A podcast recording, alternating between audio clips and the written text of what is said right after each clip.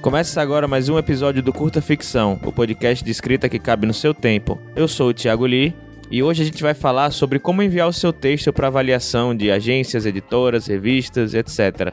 Bom, esse é mais um episódio da série que a gente começou agora no início de 2021 para falar sobre temas que permeiam o material do meu da minha oficina de carreira literária que eu ministrei agora no início do ano. Então sou eu novamente sozinho aqui.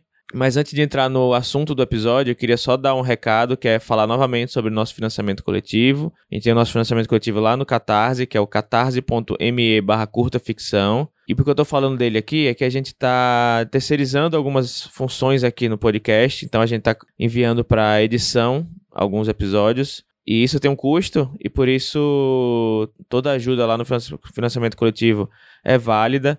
Tem uma nova recompensa lá de para quem apoia a partir de 15 reais, que é justamente o acesso ilimitado aí às aulas, às gravações das aulas da, da minha oficina de carreira literária. Tem os slides, tem bastante material lá, tem horas e horas de, de aula já para quem se inscrever no financiamento coletivo. Inicialmente a gente iria deixar o, somente durante uma semana essa recompensa, mas a gente decidiu manter ela por mais tempo. Então vai lá no catarse.me barra curta ficção para conferir.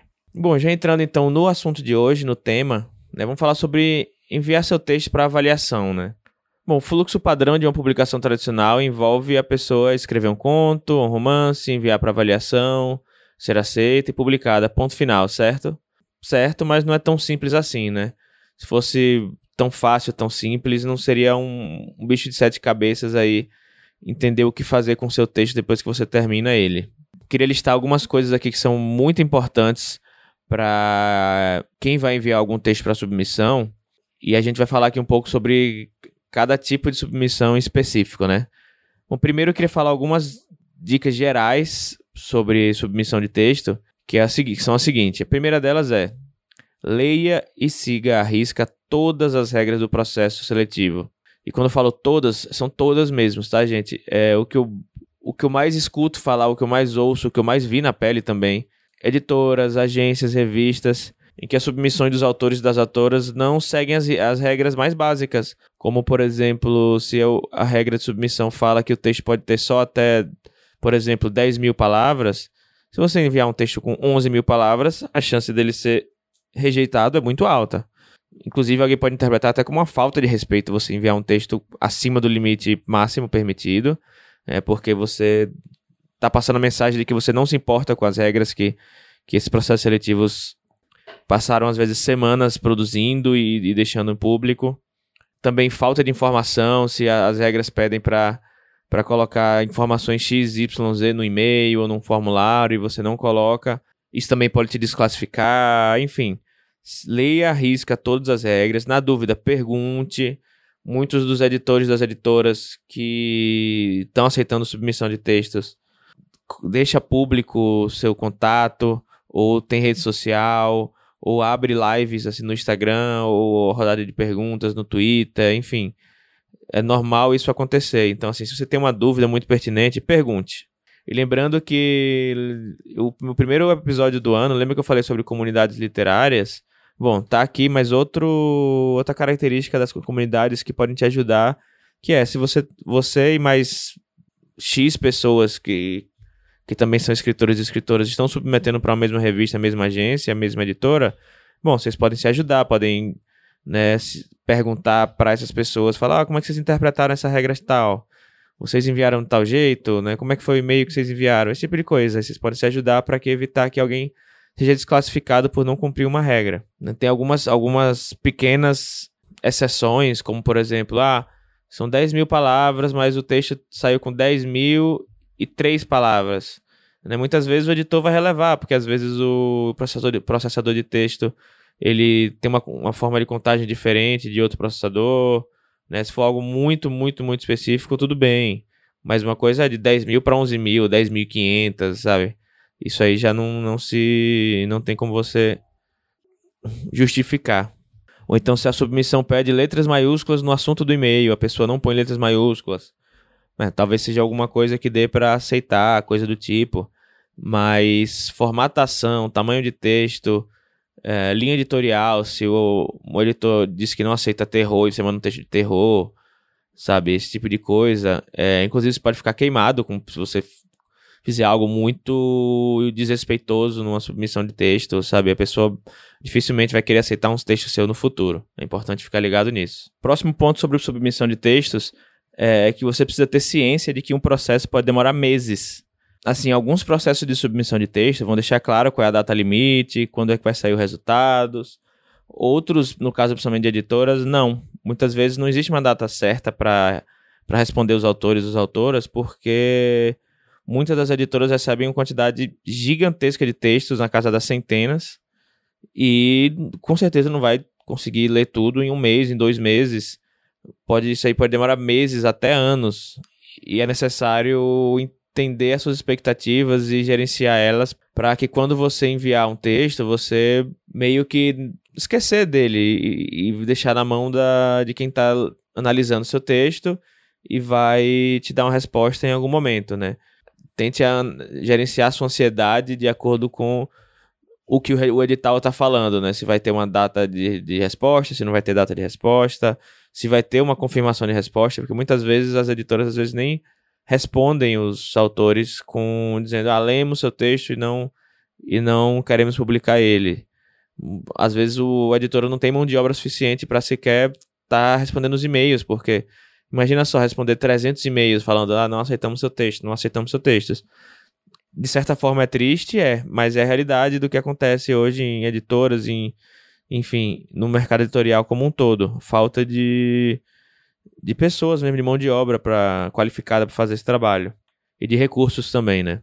E um detalhe é que se você tiver enviado o seu texto para mais de uma editora ao mesmo tempo, se o texto for aceito em um local, é de bom tom você avisar o outro de que você não pretende continuar com o processo. Já, já tive um caso de uma amiga minha que ela tentou para duas agências diferentes enviar o texto dela e ela foi aceita em uma agência e aí então ela enviou um, um e-mail para outra agência falando, olha, Fui aceita em outra, não pretendo continuar com o processo aqui, né? Favor, entre aspas, cancelar a minha inscrição, porque senão a pessoa vai, vai gastar o tempo lendo o seu texto, para depois te dar uma resposta pra você, só para você falar, ah, putz, não tenho mais interesse, fui para outro lugar, para outra editora, para outra agência. Então, se você foi aceito, com esse texto foi aceito em um lugar, lembre-se de avisar os outros lugares para onde você enviou esse texto para cancelar sua, sua inscrição ou para, enfim, não deixar as pessoas também aguardando. Um outro ponto que eu gostaria de falar aqui também é que a gente precisa entender que a seleção, na grande maioria dos casos, é subjetiva. Na grande maioria, não, né? Diria que todas as seleções são subjetivas, até porque não existe um critério objetivo para se julgar um texto, um critério único, objetivo e universal, né? Então, entenda que a seleção sempre vai ser uma seleção subjetiva. E os critérios que vão ser usados vão depender de diversas coisas. Não apenas de uma, entre aspas, dita qualidade literária. Porque qualidade literária também é algo subjetivo, né? Então, se um, você mandou seu texto para um lugar, você não foi aceito e um outro texto foi aceito, você pode até pensar, ah, mas o que é que esse texto tem que o meu não tem? Será que ele tem, uma, ele tem mais qualidade, ele é melhor que o meu? Às vezes não, não é isso, às vezes são são critérios subjetivos do que a editora está tá precisando no momento, do que, que tipo de público a editora quer atingir, que às vezes é um público que esse outro texto consegue atingir, que o seu não atinge. Às vezes pode ser relacionado ao número de palavras do texto. Às vezes o, o seu, a sua editora não está tão interessada num texto muito grande e o seu é muito grande e ela prefere investir em um texto mais curto, mais sucinto e mais barato de se produzir. Enfim, às vezes o, a temática do seu texto não, não, não vai se encaixar no, no que a editora, no que a agência, no que a revista está querendo no momento. Tem muitos casos de revistas literárias que, que vão publicar textos, e aí, por exemplo, revista de, sobre ficção científica.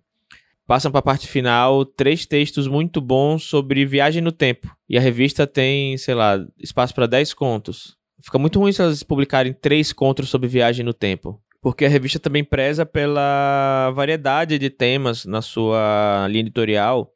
Então, talvez ela vá buscar uma, um conto sobre viagem no tempo, outro sobre alienígenas, outro sobre nave espacial, outro sobre clones, enfim, e aí e daí segue. Mas se ela escolher três, quatro textos sobre o mesmo tema, fica ruim para ela, né? Então, às vezes, seu texto pode ser excelente, pode ser fantástico, mas não foi escolhido por uma questão de temática, simplesmente, pura e simplesmente. Então, é preciso entender que a seleção é subjetiva e que uma recusa não significa que seu texto é ruim ou que seu texto é, é pior do que outros, né? Simplesmente pode ser algum tipo de critério que a revista ou agência ou editora precisou escolher para selecionar os textos e que naquele caso específico o seu não foi selecionado, apenas isso. Então é bom a gente tentar não ficar muito noiado com relação a uma recusa. Claro que a gente fica triste, claro que a gente né, fica chateado, mas é, tem que pensar que não é simplesmente ah, meu texto é pior do que os outros. Outro ponto que eu queria falar aqui é que você precisa ter certeza que seu texto se encaixa na linha editorial descrita nas regras.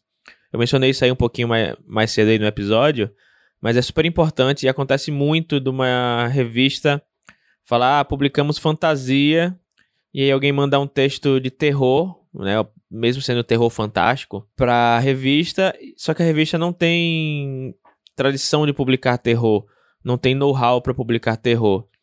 E se você lê as regras escritas, lê os contos que a revista já publicou no passado, então, ou o tipo de livros que a editora publicou no passado, você consegue entender, puxa, nunca, é eles sempre publicaram fantasia, mas nunca publicaram terror na vida. Será que o meu terror vai ser o único, o primeiro que eles vão ter interesse em publicar? Tenta pensar dessa forma, assim. É, sempre publicam textos para público jovem. O meu é adulto, tem cenas de sexo, cenas violentas. Será que vão publicar o meu texto? É muito interessante você pensar nessas coisas antes de enviar. Inclusive, tudo que eu falei aqui, você desrespeitar cada uma dessas regras, cada um desses processos, como eu falei antes, né? Pode fazer você ser mal visto junto com seus colegas, né? Se você envia texto fora da, do tamanho pedido, fora do formato pedido, da formatação pedida, fora da linha editorial pedida, as pessoas vão, vão achar que você simplesmente não se importa com o processo editorial e vão pensar duas vezes antes de publicar você da próxima vez, né? Ah, e, e por último, lembrando que Via de regra, o autor ou autora não deve pagar para publicar. A agência literária não cobra do autor para ser agenciado. Uma editora não deveria cobrar do autor para ser eh, publicado e uma revista não deveria cobrar do autor para publicar também sua revista, o seu conto. Existem muitas editoras picaretas por aí, e acho que a palavra certa é essa mesmo, picareta, que querem, que querem cobrar mundos e fundos e rios de dinheiro do autor sem muita transparência no processo para poder publicar o livro dele e muitas vezes o autor fica com, com um calhamaço, calhamaço e calhamaço de livro em casa encalhados, não tem um trabalho de, de, publicidade, de, de publicidade, de marketing, não tem um trabalho muito bem feito de design editorial. Existem exceções? Existem exceções. Mas, via de regra, tome muito cuidado. Se tiver, você tiver que pagar alguma coisa para publicar, já levante um alerta vermelho vá procurar outras pessoas que publicaram por essa editora, vá perguntar o que, como é que foi a experiência delas. É, enfim, procura a, a, empresa no Reclame Aqui, sei lá, algo do tipo. Vá atrás, porque é o, é o primeiro, é um, é um sinal de alerta, né? Existem alguma, algum, alguns casos em que né, faz sentido? Existe, mas sempre tome cuidado. E normalmente os casos que de fato tem alguma preocupação com o seu texto e, e que cobram alguma coisa publicar, normalmente são muito conhecidos e já são empresas bem sedimentadas do mercado editorial, então vai ser fácil você conseguir informações sobre ela e entender como é que elas funcionam e, se, e, e como funciona o processo delas. Mas empresas muito obscuras, que se dizem editoras e muitas vezes são só gráficas, estão aí aos montes. Agora sim, se a editora ou agência oferecer algum serviço pago, como de leitura crítica ou de revisão, isso é válido, porém esse serviço nunca deve estar atrelado a uma possível publicação, a um possível agenciamento. Então, se a agência falar, ah, a gente cobra tanto por leitura crítica, é válido, né? Só você tem que ficar ciente que isso não significa que você vai ser agenciado ou não. Simplesmente só que é um, um, uma empresa oferecendo uma leitura crítica, mas não está atrelado a uma publicação ou a um agenciamento. Né? As coisas não se misturam, não deveriam se misturar. E agora falando sobre coisas que podem te ajudar durante um processo de avaliação do texto, né? Em primeiro lugar, você tem um texto bem formatado, bem revisado, bem polido, com cara profissional. Se a, a editora pede texto Time New Roman tamanho 12, É, não invente, faça a formatação que a editora pede. Se possível, passe num, num revisor, peça para alguém revisar para você, ou, ou, revise, né? Se for o caso de não, não, não ter tempo ou dinheiro para poder pedir para alguém fazer esse trabalho profissional para você, pelo menos depois que você escrever, se distancie um pouco do texto, a gente voltar depois para ler com atenção, para revisar, no mínimo, no mínimo, o corretor do Word. Acho que o Google Drive também tem um corretor similar ao do, ao do Microsoft Word Fica, é, tipo, passa o corretor, tira os erros básicos. Né? Vocês ficariam surpresos a quantidade de texto que vai para avaliação de editoras em que nem o corretor do Word foi passado. Isso já, já faz você perder pontos com a editora. E um texto com cara profissional. Assim, eu sei que nem todo mundo sabe como utilizar é, corretamente travessão, pontuação de diálogo, etc mas tenta dar uma estudada. Aqui no, no site do Curta Ficção, a gente tem uma matéria falando sobre como pontuar diálogos, que a Jana fez, e é uma referência muito boa. Isso deixa seu texto com cara profissional, o que já é um ótimo sinal para quando um editor precisar ler seu texto, ele não ter que ficar reformatando tudo para poder ficar legível. Outro ponto que pode te ajudar bastante é preencher o e-mail ou formulário de submissão com clareza e concisão não ter erro ortográfico na sua, no seu sinopse, na sua mini biografia ou no texto do, do e-mail em si, o que for, que for pedido para ser enviado. Ser claro, conciso, não, não preparar tudo às pressas no último minuto, porque aí já é mais fácil cometer erros. Eu sei que Casa de Ferreira Espeto de Pau, né, eu também envio muita coisa em último minuto, mas quanto mais você conseguir evitar, melhor, porque você fica mais, mais suscetível a cometer erros, né, fazendo tudo às pressas. Prepare antes, revise, dê uma olhada, ver se você não esqueceu os anexos, tudo mais. Tudo isso te faz com que o editor já chegue de boa vontade no seu texto. Se ele está bem formatado, está bem revisado, com cara profissional, e tá tudo nos conformes, isso aí já te, te, te colocou no top 50%. Eu não tô brincando, assim, é. Tô falando super sério. A quantidade de textos que já que vem mal cuidados pro editor é muito grande. E já faz o autor ou a autora perder pontos na hora do, do, do editor ou do agente, enfim tentar ler seu texto. E uma coisa bem interessante também, que eu acho que te ajuda durante o processo de avaliação, eu falei até um pouco mais cedo aqui no episódio, é você seguir ou acompanhar nas redes sociais as pessoas envolvidas, né? Os editores, as editoras, os agentes, as agentes, para você ter uma noção do maior do tipo de conteúdo que essas pessoas preferem receber, né? Quando for o caso, quando for aplicável. Tem muitos casos de editores e editoras que costumam responder perguntas, publicar nas redes sociais o perfil de texto e autor que, que querem editar ou agenciar. Né? Muitas vezes as próprias revistas, por exemplo, a revista Mafagafo, revista Ignoto, revista Supra Suma, muitas vezes as, edi as editoras dessas, dessas revistas vão estar nas redes sociais falando, gente, é, a gente publica fantasia e ficção científica, mas ó, estamos procurando fantasia com um protagonismo LGBT+.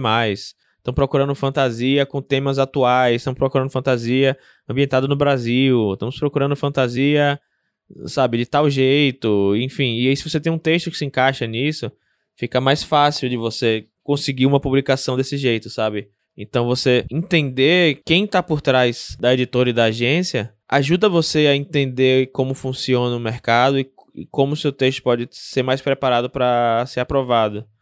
Isso é algo muito importante de se entender que muita, nem muita gente, nem todo mundo pensa nisso quando vai publicar, quando vai tentar publicar. E agora falando justamente de para onde você pode enviar o seu texto, eu vou falar de quatro pilares aqui, né? Editoras, agências, revistas e concursos. Eu já falei um pouco mais das três primeiras, mas eu vou falar depois também dessa quarta. E assim, na verdade, de para quem você pode enviar, ah, quais são as editoras com edital que estão com, com submissão aberta, quais agências estão aceitando originais.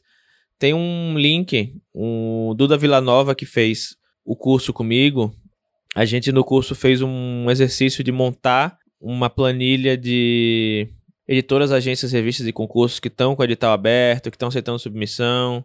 E aí o Duda pegou esse material do curso e montou uma planilha muito bem formatada, muito legal, que você pode modificar. Eu vou deixar o link na descrição. E lá vai estar tá dizendo dezenas de editoras, várias agências, várias revistas, que, qual a linha editorial de cada uma, qual é o, o site de cada uma para contato, a data de submissão de originais que ela, e quais estão abertos e quais não estão. Então, se você tem dúvida, é, vai lá no, na descrição do episódio aqui que tem esse link. Inclusive, mais um ponto é falando sobre comunidades. Normalmente, quem está na comunidade de escritores e de leitores, é muito comum se compartilhar os links das, dos editais abertos, os editais que, que acabaram de abrir. Então, primeiramente, falando mais de editoras. A grande maioria do que é publicado por editoras tradicionais não é oriunda de submissão de originais, né? Então, as grandes editoras, a maior parte do que é publicado normalmente são livros internacionais, reedições de livros antigos, versões, texto de autores que já são da casa, autores que vieram por indicação, por agenciamento, por outro, por outro caminho, não tanto por submissão de originais. Mas, invariavelmente, elas abrem um período de submissão para você, você poder enviar seu texto. E na grande maioria dos casos, quando as editoras abrirem para submissão de originais, elas vão deixar claro qual o gênero literário, o tamanho do texto que querem avaliar, como eu falei no começo. Não tente fugir desse, desse padrão. São empresas que visam lucro e que vão prezar, além da análise do texto, por autores ou com público pré-existente ou com alguma característica que vai diminuir a chance de levar prejuízo ao publicar o livro. Né, ou autores agenciados que fica mais fácil de lidar com o autor no fim das contas, de fazer prestação de contas, de gerir contratos, né? Então, uma empresa, ela, como qualquer outra, ela, a editora, ela visa o lucro no fim das contas. Então, se tem, ela está para publicar entre textos de dois ou três autores e tem um autor que tem um público maior ou um apelo maior atualmente ou algum conteúdo que vá que seja mais mais seguro de se publicar e não levar prejuízo, claro que a editora vai escolher publicar esse autor em detrimento dos outros, né? Então é algo que é necessário se atentar sempre quando se fala de publicar por editoras, principalmente das grandes editoras. É possível que essas editoras também vão analisar suas redes sociais ou a forma como você se porta online como autor, como autora, Bom, ela está publicando o seu livro, mas ela também está trazendo o seu nome para dentro de casa. Então, se um autor ele se envolve em alguma polêmica muito grande, faz alguma besteira em rede social, também é o nome da editora que está tá na reta. Porque ela vai falar, ah, putz, autor tal, ele é publicado pela editora X, né? E o autor fez, um, fez algum comentário preconceituoso, foi abusivo de alguma forma. Então é muito comum que as editoras analisem né, o perfil do autor, não apenas o, o, livro dele, e também vão levar em consideração indicações de terceiros, de, de outras pessoas, né, seja de um agente literário ou de outras pessoas do meio literário também. Né, se a, a editora viu um texto de alguém e achou interessante, e ela descobre que tem uma pessoa, um amigo em comum de confiança, e fala: Olha, eu tô com o texto do fulano aqui pra analisar, o que, é que você acha dele? A pessoa vai falar: Ah, não, esse é ponta firme escreve muito bem, é pessoa responsável, pessoa que aceita bem as críticas. Ou pode ser o caso de falar, ah, não, putz, fulano só se mete em confusão, fulano não, não sabe aceitar crítica, fulano tem X ou Y, sabe? Isso aí vai depender muito da situação. Então, é algo fácil considerar, não estou dizendo que é algo que é correto ou incorreto, só é uma realidade de mercado e é preciso se preparar para esse tipo de coisa. E falando sobre agências em específico, elas ainda são poucas no Brasil, mas vem ganhando cada vez mais força nos últimos 10 anos, assim, principalmente. Tem crescido bastante a quantidade de agências nos últimos, nos últimos anos. E tudo que eu citei aqui sobre a editora também é válido para a agência, é, questão do, de gênero literário, né, que visa lucro, né? A agência ela lucra em cima do que o autor ganha, né? É uma porcentagem em cima disso vão, falar, vão olhar as suas redes sociais, vão aceitar indicações. E em especial, né, acho que o que vai, vai deixar mais específico para a agência do que para a editora é a questão da postura do autor da autora. Porque a relação de autor com agente costuma ser bem mais estreita do que a relação entre autor e editora.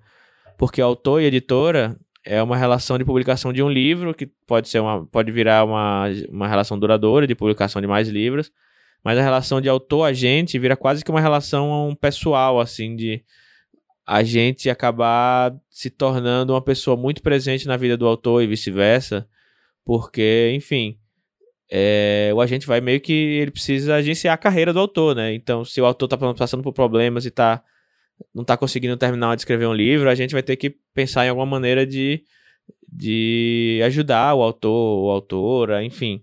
É uma relação muito, muito próxima, né? Então, por que, que o agente vai querer lidar com o autor que não tem uma, uma postura legal, que não se porta bem, que não, não tem senso de responsabilidade e profissionalismo, né?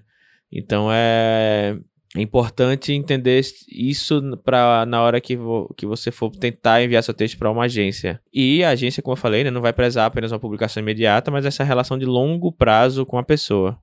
Já falando de revistas, elas também têm ganhado muita força no Brasil nos últimos anos, principalmente nos últimos três ou quatro anos, a quantidade de revistas literárias tem, tem se multiplicado com muita força. Tem revista para todos os formatos e gostos, para quem escreve policial, ficção histórica, ficção científica, fantasia, horror. E as revistas, elas normalmente possuem um calendário mais definido de recebimento de textos. Ah, a gente recebe textos uma vez por ano, uma vez por semestre, uma vez por trimestre. Né? Normalmente é algo um pouco mais bem definido. Algumas revistas vão pagar autores, outras não vão pagar, mas assim, as que não pagam, tudo bem não pagar, porque normalmente são coisas feitas de fãs para fãs, mas o autor nunca deve pagar para publicar. Por mais que a revista não pague o autor, o autor não deve pagar nada. Se a revista fala, olha, não podemos pagar cachê, mas também você não paga nada para publicar, tá tudo bem, não, não há problema nisso. É uma, uma relação de, de confiança de um com o outro. E um ponto muito importante aí para revistas é que normalmente elas focam muito mais no texto em si do que no lucro. Como a grande maioria das vezes revistas elas se mantêm com financiamento coletivo ou outras formas de, de financiamento e não pela venda das revistas em si, na maioria das vezes, tá? Então elas não estão pensando simplesmente no lucro, então não vão pensar simplesmente em pagar as contas no fim do mês. Então, há uma tendência maior a se focar mais no texto que se encaixe melhor na proposta da revista e não algo que vá dar lucro para a revista no final do mês. Então, o foco é muito mais no texto do que se o autor tem uma plataforma de, de, de público pré-definido ou não. O texto é o que é o, que é o mais importante no, nessa situação, na maioria das vezes, tá? E agora, finalmente, falando sobre concursos, editais e prêmios. Bom, estes costumam ter regras um pouco mais formais e mais rígidas, né, e possuem diversos formatos, diversos tipos de premiação. Quando são editais públicos, eles costumam ser mais organizados, com corpo de jurados, publicação em diário oficial, e os critérios de avaliação costumam estar bem mais delineados, já que as publicações não costumam visar lucro. E alguns prêmios vão ter critérios como voto popular, né? Então, aqueles famosos que você pede para os seus seguidores votarem em você, etc. Então, a gente tem desde concursos de contos até editais para poder publicar um livro, o livro vencedor vai ser publicado, ou prêmios para saber o melhor livro em certa categoria do ano, coisa do tipo. Cada caso é um caso, né? Não tem muito como julgar e, de novo, ler todas as regras do edital, ler todas as regras do concurso, entender tudo de cabo a rabo como funciona e sempre seguir a risca tudo que tem escrito lá, né? Então, as dicas, em resumo do que foi falado até agora, que eu dou são: vá listando suas editoras, agências e revistas que aceitam submissões. Lembre daquele arquivo que tem na descrição aí o link. Entenda a linha editorial de cada uma, veja para qual você pode mandar ou não mandar. Siga os editores, os agentes nas redes sociais, entenda como eles costumam trabalhar, como eles costumam analisar os textos recebidos. Aguarde a abertura do envio de originais né, e vai identificando quais dos seus textos de gaveta podem ser enviados ou quais são adequados para envio. Então é sempre bom ter aquele textinho de gaveta assim lá que você um conto, um romance não acabado que você espera abrir algum edital que ele se encaixe para poder tentar enviar. E lembrando que assim, qualidade vale mais que quantidade, né? Então é mais é melhor você, você ter dois ou três textos muito bem trabalhados aí esperando para enviar ou para publicar em algum lugar do que você ter 20 textos, mas nem todos são muito bem trabalhados, né? Isso falando também que se você quer publicar tradicionalmente, né? Se você realmente quer autopublicar, Aí é outra história, a gente tem uma outra forma de, de, de pensar as publicações, mas para a publicação tradicional é basicamente isso que eu falei.